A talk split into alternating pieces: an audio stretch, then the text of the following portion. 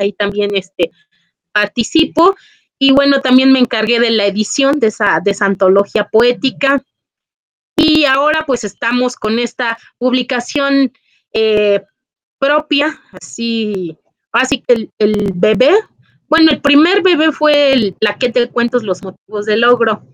Y este pues es ya el, gran bebé, pues, pues ya es un, es un libro, ¿no? Un libro, este, el cual pues ya lo, ya lo teníamos este, en mente y de repente pues ya dije, ya es el momento. Creo que ya este, es el momento de darlo a luz. Eh, en él se compilan pues textos que ya vengo compilando desde hace siete, ocho años, que son otro, unos cuentos eh, como es el de La culpa es de Rulfo, que leyéndolo pues ya van a saber por qué es culpa Rulfo. Eh, al darle lectura van a saber cuál es el motivo. Está también, me gustan los excesos, que es como de, un chico que sufre de bullying por, es muy obeso, muy obeso. Eh, también otros textos donde él tiene un síndrome que se llama de Bouchet porque pierde la percepción de la belleza en las mujeres. Bueno, y, y, y compone de textos sobre la pandemia.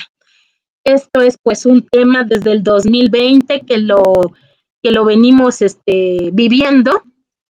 Este, e, e, este, es nuestra reciente publicación, la que estamos promocionando, que estamos llevando a cabo varias presentaciones. Ya empezamos con la primera fue en la Galería Maxey, en la librería Maxey, eh, la segunda presentación fue en el Museo de la Restauración de la República y pues ahora los invitamos el 10 de febrero a las 17 horas en la Galería El Cuadro, que se encuentra al lado de la iglesia de Santa Clara. Es el andador Matamoros, me parece, ahorita, ahorita corroboro bien. Y también el 18 de febrero en Amialco. En Amialco los invitamos igual a las 17 horas en el Teatro Cineteatro Arts Ahí están cordialmente invitados. Tenemos otra presentación el 26 de marzo en el Centro Cultural del Ferrocarril. Y pues tenemos pensadas otras o tenemos previstas otras presentaciones. Estamos este, gestionando una presentación en la ciudad de Guadalajara. Ya les estaremos mencionando el día y la hora para quienes nos escuchan en, este, en tierras tapatías, eh, pues tengan la oportunidad de, visitarnos. Y pues también estamos gestionando el también eh, presentarnos en Huimilpan. Pues ya escuchó nuestra audiencia, donde puede asistir a las próximas presentaciones de este libro, La culpa es de Rulfo. Y bueno, antes de que me respondas o nos platiques la experiencia que ha sido para ti la publicación de este primer libro. Bueno, ya nos comentaste sobre el, plaquet, eh, que nos platiques esa experiencia que has tenido desde la publicación de tu primer plaquet hasta ah, todo el trabajo que, que tuviste que realizar para la presentación de este libro, para publicación de este libro y la presentación también, obviamente. Eh, que nos cuentes esa experiencia tuya, eh, cómo fue ese proceso. Me gustaría leer algunos comentarios. Eh, nos comenta Rosy Santos. felicitaciones a la invitada por el trabajo que realiza para mostrarnos y darnos a conocer tantos artistas y proyectos culturales. En la página de Trilce, Carmen, felicidades a Cheli, muy interesante siempre sus sus entrevistados, me parece, ahí en el programa. Déjame, ahorita sigo leyendo más. Aquí en la página de Trilce. Vamos a, leer. Eh, Cristina, saludos en pos de la palabra. Felicidades a los que lo hacen posible. Y también Alma Santos, buen día a todos desde Ciudad de México. Y Carmen, buen día desde Querétaro. Eh, pues bueno, Cheli, platícanos un poquito sobre este proceso. ¿Cómo fue para ti? Eh, ¿Qué experiencias tuviste en este proceso de publicar este libro, La culpa es de Rulfo? Pues es un proceso eh, que requiere pues inversión de tiempo, de dinero también. el auto, auto editarse, pues más publicarse, pues sí, se requiere pues de una inversión porque pues precisamente en las, en las elecciones de las editoriales, pues eh, no, no, como que no habíamos, no logramos un espacio para que tener una publicación, por ejemplo, en alguna eh, editorial de, la, de la cultura del, del institucional. Entonces buscamos esta opción, pero pues sí es un arduo trabajo en el de compilar, de seleccionar qué textos este, a, se van a publicar, el orden de los textos, pero pues tuve mucho apoyo por parte de la editora, que es la escritora Ayari Velázquez. Entonces hicimos ahí un acomodo de textos. Ah, mira, vamos a poner primero estos, eh, es importante que, como el título es La culpa es de Rulfo, que el cuento aparezca a la mitad del libro y así fuimos decidiendo, este, pero es muy satisfactorio contar con el apoyo de una escritora, de una escritora pues que sabe, sabe de lo que estamos hablando, tiene experiencia. Entonces recibí mucha orientación. Eh, por ejemplo, yo tenía en mente varios títulos para el libro, pero entre las dos trabajamos y decidimos que se llamaría La culpa es de Rulfo. Ah, porque pues tenía pensados varios nombres, no es tan fácil decidir el nombre de un libro, es, un, es quebrarse un poco la cabeza, porque también es, tiene que ser certero para que el público se interese y sea un, un título llamativo y que tenga que ver precisamente también con, con los textos. Y a pesar de que hablas sobre, la mayoría son textos sobre la pandemia, pues decidimos que, se llamara La culpa es de Rulfo, debido a que hay un cuento que se titula precisamente así, La culpa es de Rulfo, y también hay otros textos que se hablan sobre la obra de Rulfo, como es de Toluqueño a Rulfiano, ahí también mencionamos la, la obra de Rulfo, pero es un proceso arduo en el que también nos llevamos malas experiencias. Tuve una mala experiencia en la búsqueda de, subir el libro a plataformas digitales. Hubo una persona pues que se le depositó el dinero para que lo subiera a una plataforma y me bloqueó, se quedó con mi dinero y pues bueno, al platicar con varios escritores, la mayoría me dijo haber pasado por situaciones de en la que han sido estafados por, por e,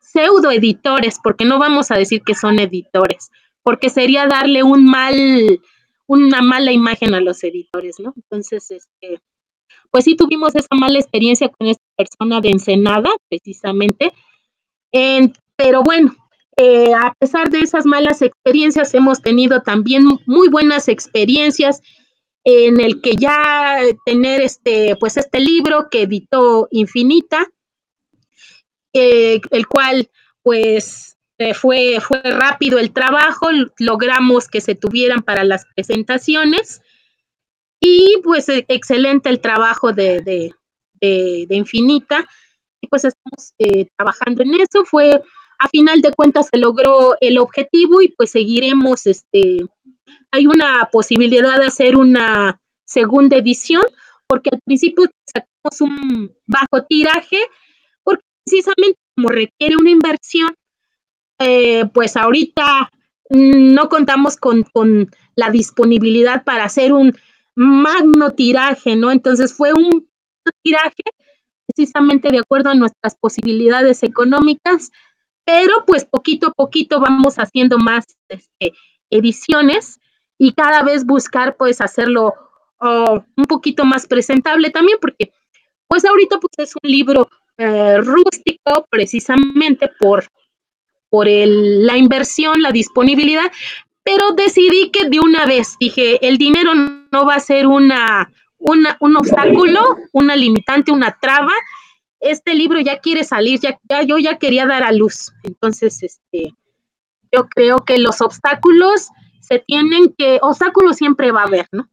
Pero se tiene que, salir, cuando ya el objetivo es muy claro, yo creo que ya el escritor tiene que seguir sus, sus, este, sus necesidades, su, lo que quiere, lo que quiere expresar. Entonces, eh, se logró, se logró este, se dar a la luz este, este libro, La culpa es de Rulfo, y hemos tenido algunas este, buenos comentarios, como el que mencionaste en el, eh, apareció hoy una nota en el Noticias, escribió este Vicente López Velarde, y también en el diario de Querétaro, en la sección del barroco, eh, una reseña que escribió Carlos Campos, el escritor. Entonces hemos recibido comentarios este, muy satisfactorios. Y pues seguimos, seguimos en espera de que el lector cuando mm, lo lea, pues nos dé sus comentarios, la retroalimentación es muy importante para, para los escritores, el nutrirnos, el saber, saber si qué, qué fue, qué es lo que encontraron en estas, en estas en este contenido, en estas letras. Claro, siempre la retroalimentación por parte del lector es de suma importancia para los creadores, los escritores y Muchas veces, como decía el maestro Valdovinos, nos censuramos, autocensuramos y no permitimos eh, que otras personas lean nuestra obra, pero de repente en ellos podemos encontrar eh, muy buena respuesta a nuestros textos, ¿no? Y es lo más importante poder impactar y trascender en otras personas. Eh, lamentable lo de la situación con respecto a lo que sufriste de tu dinero y si es algo que de repente se encuentra al querer publicar o editar algún libro, revista o algo de la cuestión literaria. Eh, como hay gente que también lo hace de buena voluntad, hay gente que tiene mala voluntad para esta parte y los escritores y creadores se encuentran con muchísimas adversidades, ¿no? Y bueno, cosas como estas estafas eh, es algo recurrente y bueno, pues invitar a la gente, a los escritores, a que busquen ya eh, algunas editoriales de cierta forma establecidas o que ya tengan algún trabajo que los respalde, ¿no? Para evitar este tipo de situaciones. Chelly, ¿Cuánto tiempo invertiste en la publicación del libro? Desde que decidiste voy a empezar a... Bueno, ya tenías textos escritos, me imagino, escribiste durante la pandemia, pero bueno, ¿cuánto tiempo te, llevó toda esta parte de decir desde hoy inicio hasta hoy ya veo publicado mi libro? A ver si también nos puedes mostrar por ahí el libro a la gente de, Facebook, eh, si lo tienes a la mano, para que vea la portada. Y bueno, pues ¿cuánto fue el tiempo de inversión en total? Ay, pues prácticamente desde que lo decidimos, yo empecé este proyecto buscando un corrector de estilo. Así fue que conocí a la, a la escritora y editora Yari Velázquez. entonces ya este, ella realizó el trabajo de corrección de estilo y, y ella al leer el texto me propuso la publicación y dijo, mira, este, tenemos esta, esta propuesta, esta puede ser esta cotización. A mí me encantó la idea. Yo como que lo estaba postergando, dije, bueno, primero que sea la corrección de estilo, voy a ir buscando un editorial, pero cuando todo se fue eh, dando solito, se fueron abriendo los caminos, comprendí que era el momento, ¿no? De, como que hubo señales que me dijeron que ya era el momento eh, porque había la propuesta de publicarlo, pero eh, en marzo. entonces yo decidí no, para marzo no voy, no voy a esperar, yo siento que esto ya, ya lo quiero dar a conocer, porque me llegaron a decir, no, pues es que enero es un mes muy difícil, porque los, las personas están muy gastadas por los reyes, este, vienen recién llegando de vacaciones, ya se gastaron el dinero, este, están cansados, no van a querer este, estar eh, leyendo algún libro, no, que en febrero, que está el Día de los Enamorados, la gente pues está regalando flores, muy este, en el, acciones románticas, y dije, no, no, no, siempre va a haber este, que el, el si en México siempre celebrando algo, ¿a poco no siempre estamos de fiesta? Si no es febrero, en marzo, que la Semana Santa, que no sé qué. Entonces dije, no, si, si pienso de esa manera, siempre vamos a estar festejando algo. Este es el momento, creo que iniciar el año con una publicación, con el nacimiento de este, este proyecto, yo lo consideré oportuno y desde que eh, se llevó a cabo este trabajo de corrección de estilo, a ir planeando la edición que se mandó al editorial, pues fíjate que no fue mucho el tiempo, fue una cuestión de meses. Eh, a lo mejor que serán unos tres, cuatro meses. Eh, la, editorial y la, imprenta fueron, trabajaron muy, muy rápido. la imprenta pues se encuentra en la Ciudad de México. En poco tiempo ya tenía yo el, libro ya en papel, porque pues precisamente ya este libro en las plataformas está, se encuentra en la plataforma de Gandhi y en Kobo, pero de manera electrónica, o sea, en ebook. Pero pues precisamente muchas personas me decían, no, yo prefiero leerlo en papel. Y pues precisamente para las presentaciones, pues precisamente también se hizo esta, esta impresión. No fue mucho el tiempo que, que nos llevamos, prácticamente fue un proceso de una cuestión de meses, entre tres, cuatro meses, en el de la corrección de estilo, em, el seleccionar el acomodo de los textos, la portada. Eh, entonces, ya en poco tiempo teníamos este, el libro, el libro listo, lo cual pues es este, pues siempre da mucha emoción. Eh, cualquier escritor que ha publicado sabe la emoción que causa tener ya este un trabajo de, tantos años. Eh, a veces no es este el papel lo que ven el trabajo, ¿no? Es eh, cuando ven el libro, pues pueden ver lo físico, ah, pues el papel está así, el, la portada, lo que es, lo que se está es dando, es lo que es lo que lo que lleva escrito los años que se llevó es, escribir un libro se lleva muchos años, entonces este libro ya hay cuentos que ya se, se fueron escribiendo desde hace siete, ocho años. Y textos que pues recientemente los escribí con esto de la pandemia en el 2020. Entonces aprovechando esta época de encierro, eh, pues escribí textos, textos que van a encontrar sobre la pandemia eh, no sé si aprovecho de una vez para contar más o menos de qué se trata. Sí, adelante, adelante. Este, bueno, aprovechando ahorita, ahorita que, que nos comentes de qué se trata, te quería preguntar, ¿dejaste fuera algún texto que te gustara mucho y por alguna razón lo dejaste fuera de, de la publicación? Eh, no, no, fíjate que no. Eh, ya los textos que, seleccioné, que a mí me gustaron, pues la editora y escritora también me dijo, también les doy este luz verde y decidimos que, todos, todos se, todos se quedaran. Eh, entonces, no, no dejamos, no dejamos fuera a, a, ninguno. Ya este, los textos se incluyeron lo que sí hubo fue en una modificación en uno de ellos. Únicamente le dimos ahí una uh.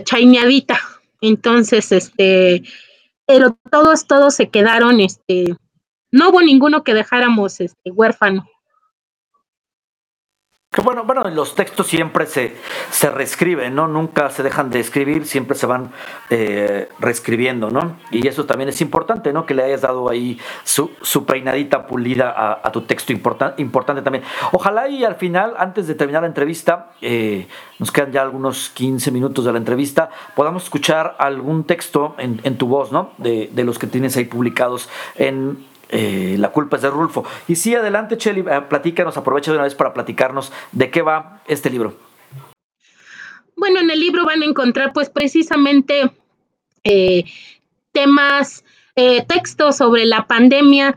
Algunas veces este, van a ser realistas, duros, otras veces van a, hacernos reflexionar, nos va a dar mucha risa por las actitudes que, que tenemos que parecen compulsivas, si lo viéramos desde otra, en otra época, a lo mejor van a decir, pero ¿qué es esto? ¿Qué, qué, acciones eh, realmente obsesivas o compulsivas como el de lavarnos las manos como 20 eh, veces, pasarnos el gel, que nos tomen la temperatura, la compra de papel de baño, que, que por este, el, como si tuviéramos diarrea las 24 horas, ¿no? Entonces, este, todas esas actitudes este, que vimos por los medios de comunicación y que a lo mejor nosotros también adoptamos, pues es así como una manera de cómica de, de reflexionar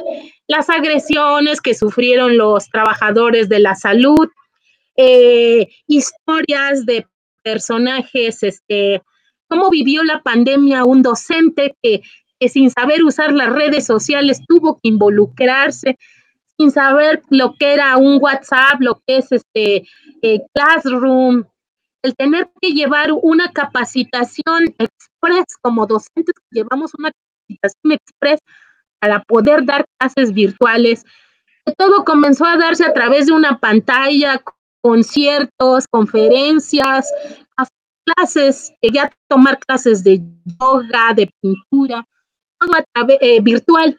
Entonces, ese, eh, de eso habla el libro, de, de, situaciones también de que muchas veces el enemigo está en casa, de situaciones de, eh, de abuso, de abuso sexual, de, de violencia, eh, o sea, tantas situaciones, hasta también cosas muy cómicas, ¿no? Entonces, este, también hago mención de algunos dichos que yo prácticamente los transformé, este, dichos eh, coloquiales, pero yo les di este, la forma, algunas descripciones como llegamos al espacio, en lo que hablo, hablo de los espaciales, pero precisamente hablo de estos, este, que tienen que equiparse con su, que parecen más bien astronautas los que tienen que contra este, este bicho, el COVID-19. Algunos cuentos hablan precisamente del miedo, del aislamiento, del servicio a domicilio solo para llevar. Ya ves que también se dio esto de que todo se daba a domicilio. Hay otro que dice matrimonio y mortaja del tubo baja, esta habla como de los de las personas que tuvieron que ser entubadas y de, también lo, la, fantasía, el surrealismo, por ejemplo, Mute el bicho, menciono también este, ya algunos cuentos sobre eh, la conspiración alienígena, eh, los insectos también aparecen en este texto, algo así como muy kafkiano, en el que los, los insectos son los conspiradores de esta, de esta pandemia que dura 20 años, según mi libro.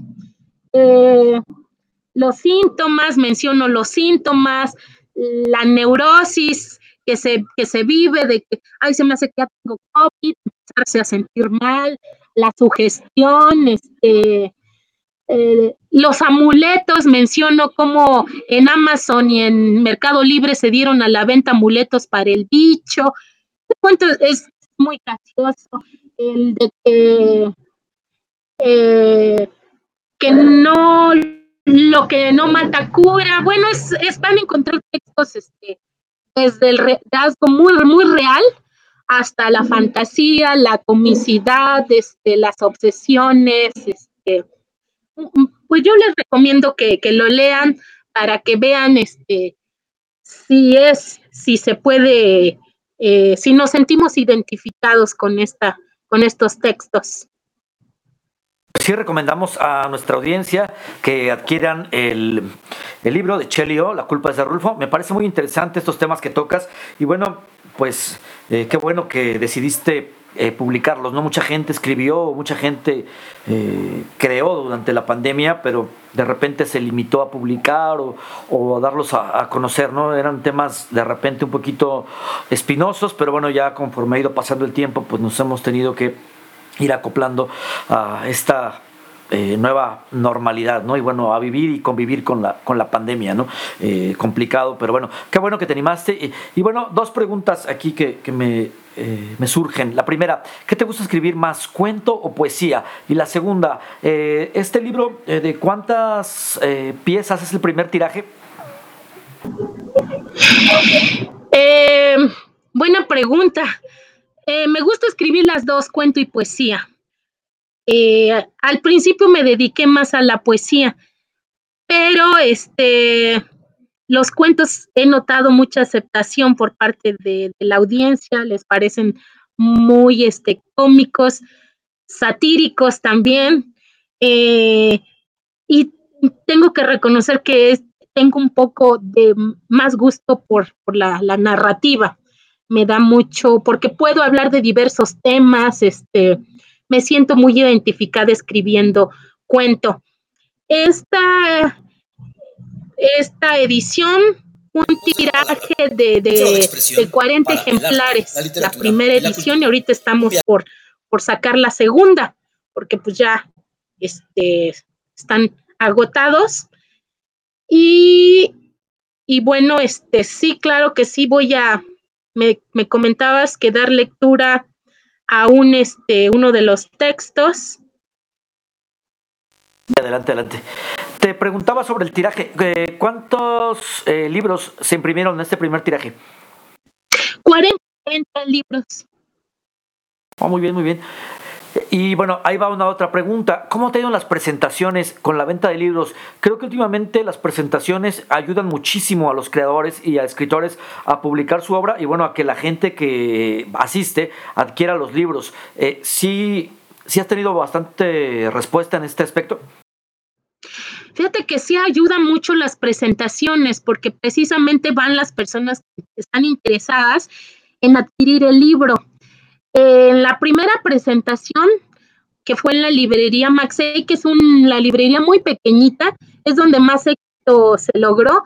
Se vendieron este, más libros en, en de la Restauración, que es un lugar más grande.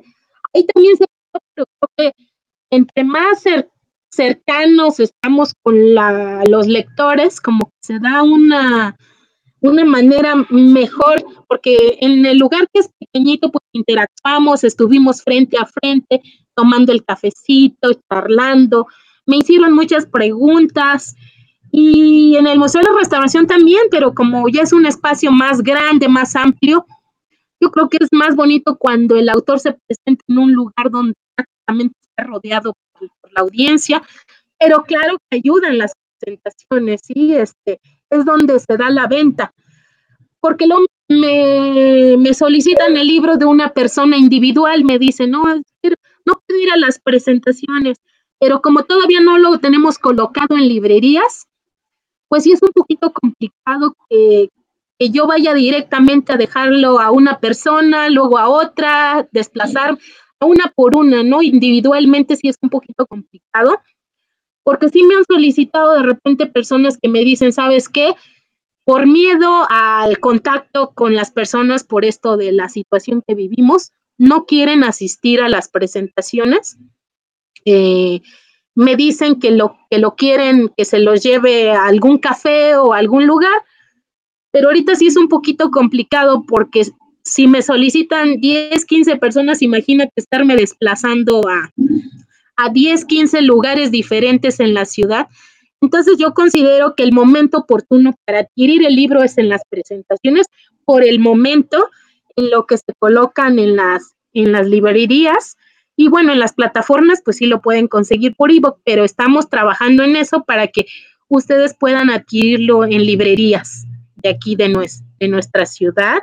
Y, y claro que las presentaciones son una gran ayuda y oportunidad para, han sido de gran ayuda para, para todo escritor. Yo creo que es el momento este, idóneo para la venta. Sí, claro, porque se hace una, una especie de comunión ¿no? entre eh, los asistentes, el creador, el, escritor, y bueno, escuchan tu, tu, obra en tu voz y se genera ese vínculo interesante, ¿no? Y al final de cuentas, pues se interesan más. Y bueno, siempre recibir el libro de manos del escritor, pues implica ahí una parte eh, también importante en la cuestión eh, emotiva, ¿no? Y bueno, eh, tener el libro y se los firma seguramente, pues ha de ser muy padre, ¿no? Eh, Cheli, eh, redes sociales, antes de que nos leas, eh, ¿dónde redes sociales y dónde pueden encontrarte para adquirir el libro? Bueno, ya nos comentaste que es complicado entregarle a 15, 20 personas, pero bueno, ahí para que se busquen un espacio o te contacten para próximas presentaciones. Sí, las redes sociales en Facebook aparezco como Cheli o Cheli con I latina o mayúscula H minúscula. Eh, también tenemos la página Entre Voces, está en Facebook. Y también en Facebook tenemos Entre Voces por TV Watt. Por cualquiera de esos medios pueden contactarme. Eh, pueden asistir a las próximas presentaciones que les mencioné Por el momento son tres confirmadas en la Galería El Cuadro el 10 de febrero a las 17 horas, el 18 de febrero a las 17 horas en Amialco en el Cineteatro Arsar, el 26 de febrero, no, 26 de, ya no recuerdo si es febrero o marzo, ahorita corroboro, en el, en el Centro Cultural del, de la antigua estación del ferrocarril.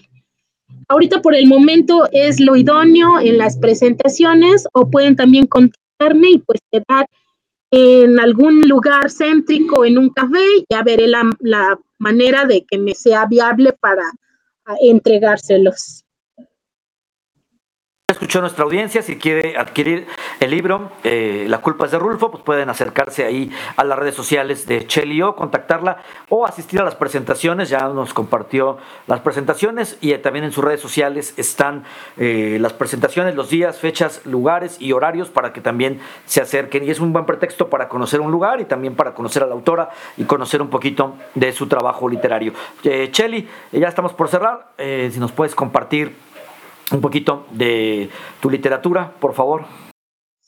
Claro que sí, voy a, compartirles unos fragmentos, no lo voy a leer totalmente, para... Eh, este es 2020, el año del bicho COVID-19. La muerte es el remedio de todos los males, pero no debemos echar manos de este hasta última hora. Molière. Se aparece el bicho, todo comenzó en marzo cuando se culpó a unos chinos de comer un murciélago y que esto fuese la causa de la pandemia COVID-19, que logró mantener en sus casas a los habitantes del mundo entero. Podría afirmarse que esta situación fue provocada o podemos decir que no lo fue. No vamos a entrar en detalles, eso de las conspiraciones no es lo mío. Más bien creo que fue el momento oportuno para comenzar a adquirir ciertos hábitos un tanto obsesivos, como lavarse las manos con frecuencia, ponerse gel antibacterial, portar un cubrebocas cuando se asiste a un lugar público, en la calle o cualquier lugar en donde se conviva con otras personas. Además de mantener la famosa Susana distancia, producto de la mercadotecnia del gobierno mexicano. Esta mujer se hizo tan popular que bien podríamos decir que vino a destronar a la emblemática Elena de Troya, la icónica mujer que ha inspirado a tantos artistas que le han plasmado en sus lienzos. Susana, por su parte, se encargó de recordarnos que de lejos las cosas se ven mejor. En ese día caluroso de marzo, Tenkal salió de su casa para encontrarse con la sorpresa que era su último día de trabajo, bueno, en el que se requería su presencia, ya que era preciso resguardarse en casa. Recogió sus pertenencias de su pequeño asiento como agente telefónico en famoso call center, que parece platillo volador en el que tanto fantaseó adentrarse en otras galaxias. Pero ahora, a donde se adentraría sería su cuarto de 3x3 del Infonavit, con un patio que solo cabía la lavadora y unas cubetas. En casa se encontró haciendo home office. Recluido en su cuarto, hacía llamadas de cuando en cuando, solía prepararse unas quesadillas, a ponerle agua a los gatos, que tenía cuatro, o se levantaba a orinar mientras sostenía su teléfono inalámbrico. En todos lados se trabaja, se decía, nada más alejado de sus aspiraciones para encontrarse con Dania, su amante, pero en casa le parecía difícil escabullirse con algún pretexto, ya que la gente no sale, todo está cerrado, hasta los moteles tienen poca concurrencia. Mientras ofrecía cambiarse de compañía telefónica, se quebraba la cabeza ideando un pretexto para poder salir. Una noche mientras se bañaba tuvo una gran idea que puso en marcha el día siguiente. Mi amor, tengo que ir a comprar papel de baño. Miren la TV, todos están haciendo compras masivas. No me tardo, tú tranquila, quédate con los niños. Te acompaño, le dijo Berta. No voy a exponerte, cariño, ya suficiente tragedia vemos en la tele. Yo voy, yo voy, no tardo. Se enfundó en sus pantalones de mezclilla rotos y su playera de los gallos blancos. Se roció de su colonia un poquito en las axilas, otro poco en el boxer. Tomó las llaves de su coche y se fue casi volando al motel de la autopista.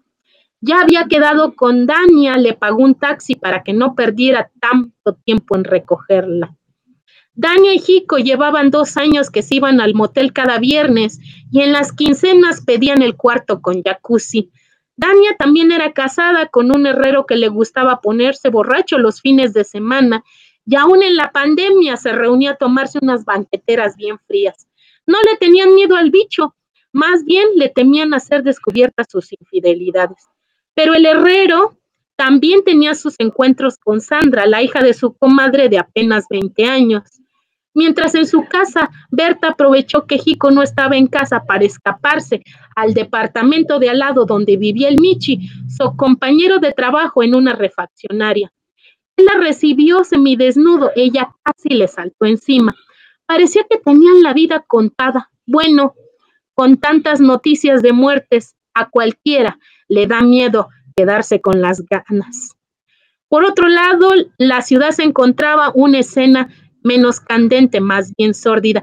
Y pues ahí le voy a dejar, nada más les voy a dar una probadita. Este es uno de los, de los cuentos sobre la pandemia. Ajá, y hablamos desde el oxímetro, el cubrebocas. Y les quiero compartir, ¿hay oportunidad de darle lectura a otro? Adelante. Sí, les quiero compartir otro que, que es de los que no tienen no son la temática la pandemia, em, que son los que llevamos este alrededor de ocho años que, escribimos. Eh, les quiero compartir. Uy, es que la mayoría son, y algunos van a tener este ciertas cosas eh, personales, ¿eh? así es que ya ustedes podrán descifrar cuál es. Vamos a dar lectura a de Luqueño Rulciano. Lo que pasa muertos viejos es que cuando les llega la humedad comienzan a removerse y despiertan el llano en llamas. Me decían que me en la banca de los burros, los que sacábamos promedio de seis, los de panzazo. En esa fila maldita me colocaron desde la primaria lo que me resultó bastante bochornoso, sobre todo cuando me colocaban en un rincón con unas orejas de burro dibujadas con carbón sobre los ladrillos descoloridos. Era un chico beso cachetón al cual le tenían que ajustar unas orejas más rechonchas y algunos maldosos se regocijaron haciendo de mí una caricatura. Sí, así era una bola característica por los cachetes pálidos, una papada flácida y una panza que cada vez parecía desplomarse unos centímetros más. En ese salón de bancas estrechas no me cabía ni siquiera una nalga y para rematar el alto de mi cintura no favorecía nada. Algunos compañeros solían empujarme de tal manera que quedara retacado en el besabanco. Las niñas se reían frente a mi cara. Eso me dolía, sobre todo cuando la pequeña de piel morena y dientes afilados gustaba por mirarme como objeto raro. Una vez tomó valor y me preguntó por qué sudaba tanto. Los gordos sudamos, nos sudan sobre todo las nalgas y solemos pedorrearnos más seguido que los flacos. Es pero no sé, no me atreví a mencionarlo. Mi maestra puede decir que ella también era una mujer gorda, le gustaba pintarse los labios de un tono muy rojo, lo que daba la impresión de tener una caldera. Cuando hablaba parecía más bien que su boca era el infierno mismo, pues solía llamarme el toluqueño. Maldito el día que le conté que era originario de Toluca. Pero eso no era lo más grave, lo más desolador era verme en esa fila de los perdedores, los buenos para nada. Al menos es lo que me decían mientras los niños se acercaban a mí para burlarse del toluqueño, el cara de torta de tamal, don barriga y ñoño, tantos apodos me enjaretaron como seis tenía en mi boleta. No tenía talento para la escuela. Bueno, eso me decían mis, desde mis maestros hasta mi jefecita, me mandaba de lunch gordas de migajas y una Coca-Cola de 600. No tenía aspiraciones salvo que la morenita me mirara con respeto, sin ese asombro que causan los fenómenos, los que suelen ser el blanco de las burlas, los protagonistas de los chistes y sarcasmos. No comas tanto, mijo, o te vas a poner como el toluqueño. Cuando terminé la secundaria ingresé a una preparatoria de bellas artes. En el coro de la escuela descubrieron que teníamos de barítono. Había logrado salir de la fila de los nulos, los pequeños monstruos de la sociedad. Tenía algo de instinto, una voz que me ayudó a salir de las filas de lo que la gente nombra para ejemplificar lo inhumano, lo bestial. Con mi grupo de cantantes recorrí varios escenarios entonces ya no era el cara de tamal, ahora me llamaban el voz de ángel, robusto pero divino. Qué drástico resultó este cambio, tanto que de vez en cuando solía tener pesadillas de mis días de toluqueño. De la morena no supe nada, la última vez que vi fue en uno de mis conciertos, pero al final se había ido. Se fue junto con mis gorditas de migajas. Mi mamá ahora me preparaba tortas de chorizo. Seguía tomando Coca-Cola, pero ahora cero. Seguía siendo el mismo gordo, pero con una verruga en el cachete derecho. Ay, como estoy en el celular, ya se me saltó. no te preocupes, no te preocupes. Si quieres, ahí, lo dejamos también para que la audiencia quede, quede picada. Eh, muy, muy interesantes textos, eh, la verdad. Este, ese estilo que tienes me, gusta, eh, ese lenguaje también que manejas eh, me parece interesante y bueno, muchas felicidades Cheli, la verdad, por este trabajo que tienes eh, en La culpa es de Rulfo y bueno, pues que, que Rulfo sea culpable de que escribas esta, esta literatura, pues es interesante, ¿no? Seguramente su influencia de Rulfo has tenido, ¿no? Pues ya estamos por cerrar. Cheli, muchísimas gracias. Nada más dos cosas que me gustaría preguntarte. Eh, escritor favorito y recomiéndanos un libro. Ah, escritor favorito, pues indudablemente Juan Rulfo, es uno de mis favoritos. Eh, también este, Charles Baudelaire, Paul Valery, em, Edgar Allan Poe. Estamos precisamente celebrando su, su onomástico.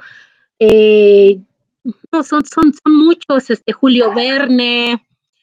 Eh, y les recomiendo, ay, pues yo de los primeros libros que leí que me dejaron impactada, pues fue el retrato de Dorian Gray. Eh, también les recomiendo em, El Conde de Montecristo, es una obra maestra, entonces, este, Alejandro Dumas son los libros que pues súper recomiendo. Cheli, muchísimas gracias eh, por estas recomendaciones y también por darnos a conocer eh, tus escritores favoritos. Eh, Cheli, muchas gracias. En verdad, felicidades por esta obra. La culpa es de Rulfo, por tus presentaciones, por todo el trabajo que haces en el programa Entre Vos Es. Y bueno, ojalá y sigas con esos trabajos y proyectos culturales, ¿no? Muy interesantes. Te felicito y te agradezco la participación aquí en el programa En Pos de la Palabra. ¿Algo más que quieras agregar? Pues agradecer eh, a la Secretaría de Cultura de, del Estado de Querétaro por el apoyo, sobre todo al Museo de la Restauración de la República, que tantas veces nos ha facilitado el espacio para la difusión, sobre todo a, Cristian Ernesto Arredondo por facilitarnos la oportunidad, que tan amablemente nos da oportunidad de, de difundir el quehacer eh, de nuestros artistas queretanos también les mando un saludo a mis hermanos Dante Hernández Holguín y Leonardo Hernández Holguín, a mis amigos que nos están escuchando, muchos saludos. También han sido de mucho apoyo todas las amistades que han estado eh, respaldando y dando eh, porras y, mucha compartir su entusiasmo. Muchas gracias. Este, a, mis maestros también de la Facultad de Lenguas y Letras, le que, que, a los cuales quiero mucho, sobre todo a Verónica Núñez Perrusquía. Bueno, muchísimas gracias y saludos a toda la gente que mencionaste y bueno, que te sigan apoyando en este proceso de creación que tienes en la actualidad y que seguramente tendrás por muchos años más. Gracias Cheli, nos despedimos de la transmisión en Facebook y también nos eh, despedimos de Cheli aquí en el programa En Pos de la Palabra. Muchas gracias por el tiempo, Cheli. Hasta pronto, saludos. Saludos, pues bueno, muchísimas gracias a toda la gente que nos escuchó a través de Trilce Radio con esta entrevista con Chelio. Interesantísima la entrevista.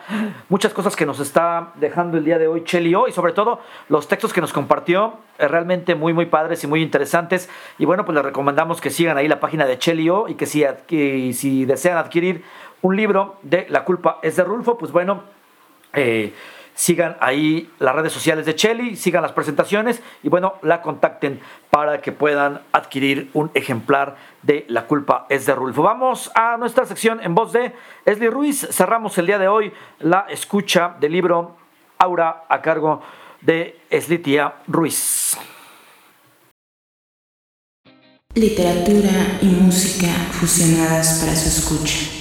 Voz, poesía, cuento, narrativa, palabras que toman ritmo para ser escuchadas. Te dejamos en voz de Eslitia Ruiz.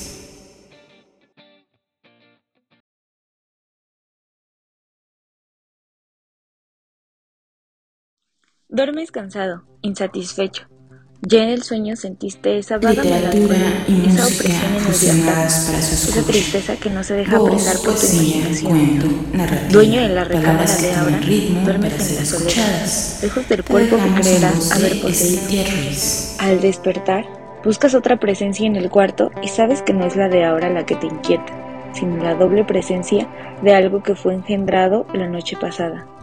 Te llevas las manos a las sienes tratando de calmar tus sentidos en desarreglo, esa tristeza vencida te insinúa. En voz baja, en el recuerdo inaccesible de la premonición, que buscas tu otra mitad, que la concepción estéril de la noche pasada engendró tu propio doble. Y ya no piensas, porque existen cosas más fuertes que la imaginación. La costumbre que te obliga a levantarte, buscar un baño anexo a la recámara, no encontrarlo, salir restregándote los párpados, subir al segundo piso saboreando la acidez pastosa de la lengua, entrar a tu recámara acariciándote las mejillas de cerdas revueltas, dejar correr las llaves de la tina e introducirte en el agua tibia, dejarte ir, no pensar más. Cuando te esté secando, recordarás a la vieja y a la joven que te sonrieron, abrazadas antes de salir juntas, abrazadas. Te repites que siempre, cuando están juntas, hacen exactamente lo mismo. Se abrazan, sonríen, comen, hablan, entran, salen, todo al mismo tiempo como si una imitara a la otra, como si de la voluntad de una dependiese la existencia de la otra. Te cortas ligeramente la mejilla pensando estas cosas mientras te afeitas. Haces un esfuerzo para dominarte. Terminas tu aseo contando los objetos del botiquín, los frascos y tubos que trajo de la casa de huéspedes el criado al que nunca has visto. Murmuras los nombres de esos objetos, los tocas, lees las indicaciones de uso y contenido pronuncias la marca de fábrica prendido a esos objetos para olvidar lo otro. Lo otro sin nombre, sin marca, sin consecuencia racional. ¿Qué espera de ti ahora? Acabas de preguntarte cerrando de un golpe el botiquín. ¿Qué es lo que quiere? Te contesta el ritmo sordo de esta campana que se pasea a lo largo del corredor, advirtiéndote que el desayuno ya está listo. Caminas con el pecho desnudo a la puerta. Al abrirla te encuentras ahora.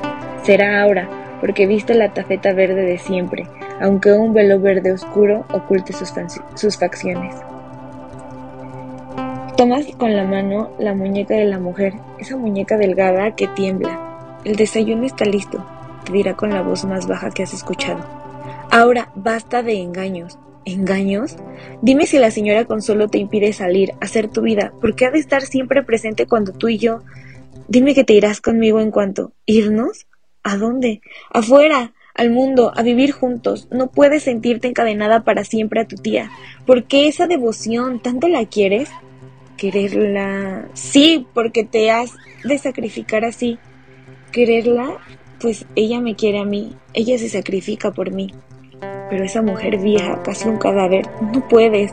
Ella tiene más vida que yo. Sí, es vieja, es repulsiva, Felipe. No, no quiero volver, no quiero ser como ella, otra, Trata de enterrarte en vida, tienes que renacer ahora. Hay que morir antes de renacer, ¿no? No entiendes, olvida Felipe, tenme confianza. Si me explicaras, tenme confianza, ella va a salir hoy todo el día. ¿Ella? Sí, la otra. Va a salir, pero si nunca... Sí, a veces sale. Hace un gran esfuerzo y sale.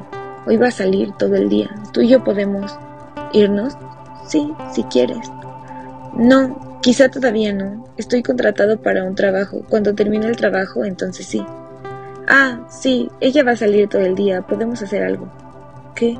Te espero esta noche en la recámara de mi tía. Te espero como siempre. Te dará la espalda, se irá tocando esa campana, como los leprosos que con ella pregonan su cercanía.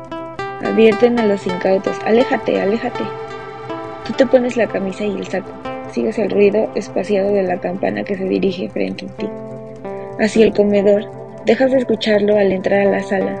Viene hacia ti, jorobada, sostenida por un báculo nudoso, la vieja de Llorente, que sale del comedor pequeña arrugada, vestida con ese traje blanco, ese velo de grasa teñida, rasgada, pasa a tu lado sin mirarte, sonándose con un pañuelo, sonándose y escupiendo continuamente. Murmura, hoy no estaré en la casa, señor Montero. Confío en su trabajo. Adelante usted, las memorias de mi esposo deben ser publicadas.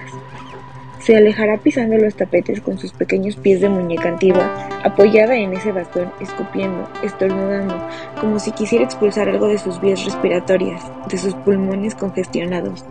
Tú tienes la voluntad de no seguirla con la mirada, dominas la curiosidad que sientes ante ese traje de novia amarillento, extraído del fondo del viejo baúl que está en la recámara.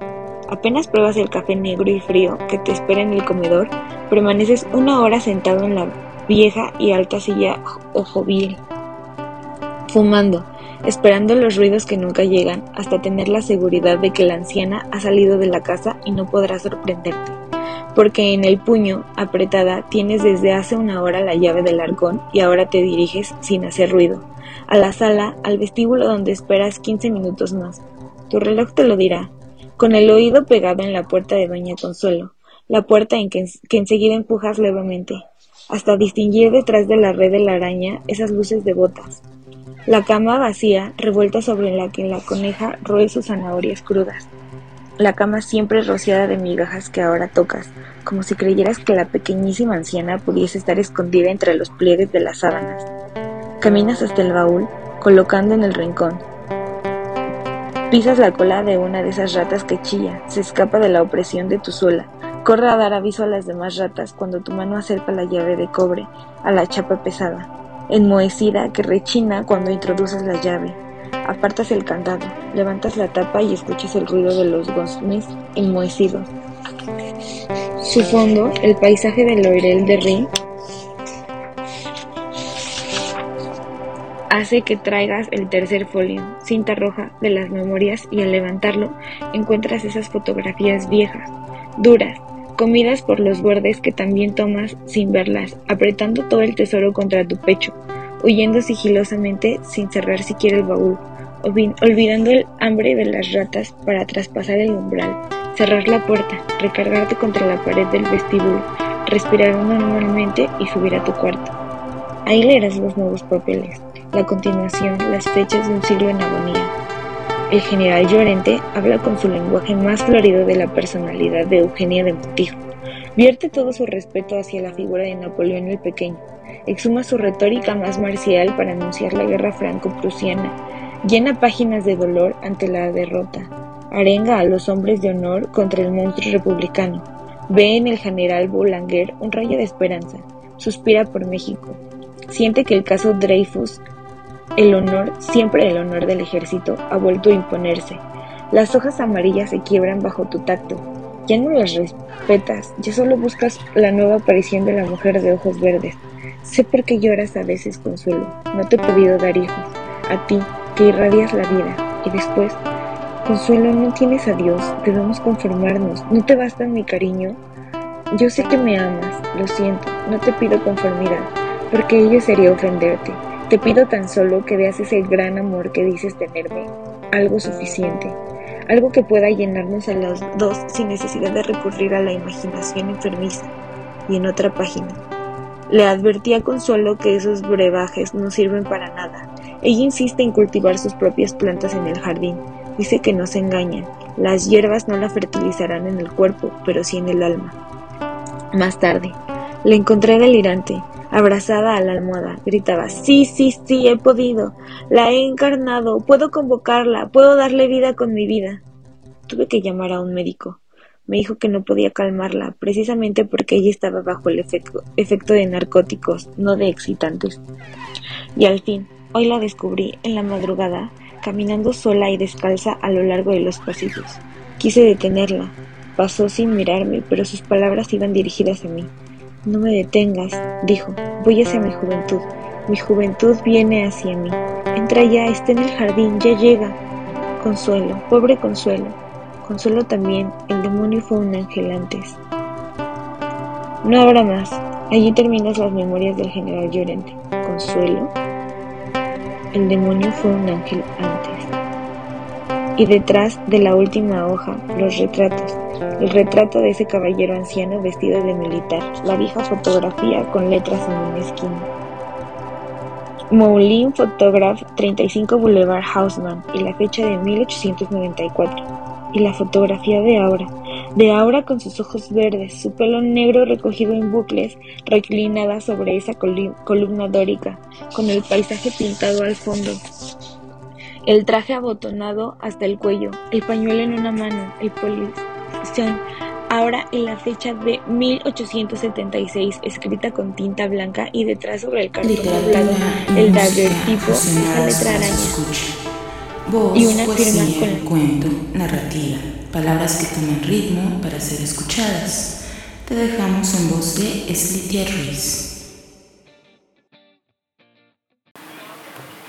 Pues bueno, regresamos aquí a su programa En Pos de la Palabra y los vamos a dejar entrados con el final de la sección en voz de Slitia Ruiz con la lectura de Aura de Carlos Fuentes. Los vamos a dejar ahí eh, picados a nuestra audiencia. La siguiente semana vamos a programar el final, así que bueno, pues estén al pendientes de nuestra siguiente emisión aquí en su programa En Pos de la Palabra. El tiempo se nos ha terminado. Fue una entrevista realmente interesante la que tuvimos con Chelio el día de hoy. Y bueno, pues nos, nos eh, ganó el tiempo un poquito. Y agradecemos a toda la gente que se conectó a través de www.trilcerradio.com.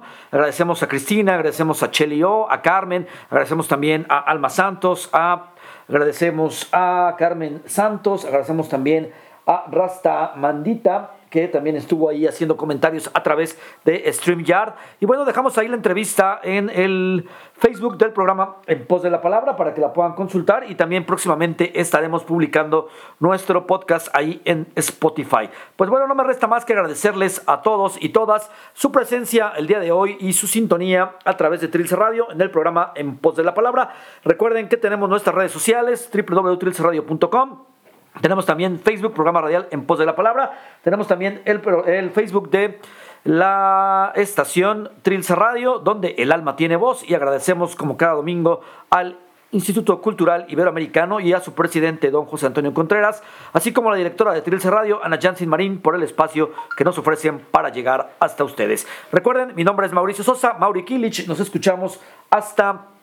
Eh, la siguiente semana a partir de las 10 de la mañana hasta las 12 del día. Y bueno, agradecemos a Adriana Ventura por su participación en la voz en off de la presentación de nuestra invitada el día de hoy. Gracias Adriana Ventura y bueno, también gracias a Saraí Este Rivera, quien está recuperándose de su salud, así que les enviamos un cordial saludo y un abrazo fraterno a ambas. Nos despedimos y los dejamos con el programa Lectura Saludable a cargo de Mabel Padilla desde Argentina. Cedo los micrófonos de la cabina de Trilce Radio a Mabel Padilla y su programa Lectura Saludable. Nos escuchamos la siguiente semana en su programa En Pos de la Palabra.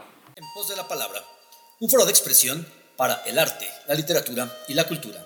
Un viaje en búsqueda del inmenso arco iris de la palabra. Buscamos el arte, la literatura y la cultura que se encuentra en los barrios, escuelas, comunidades y centros de trabajo.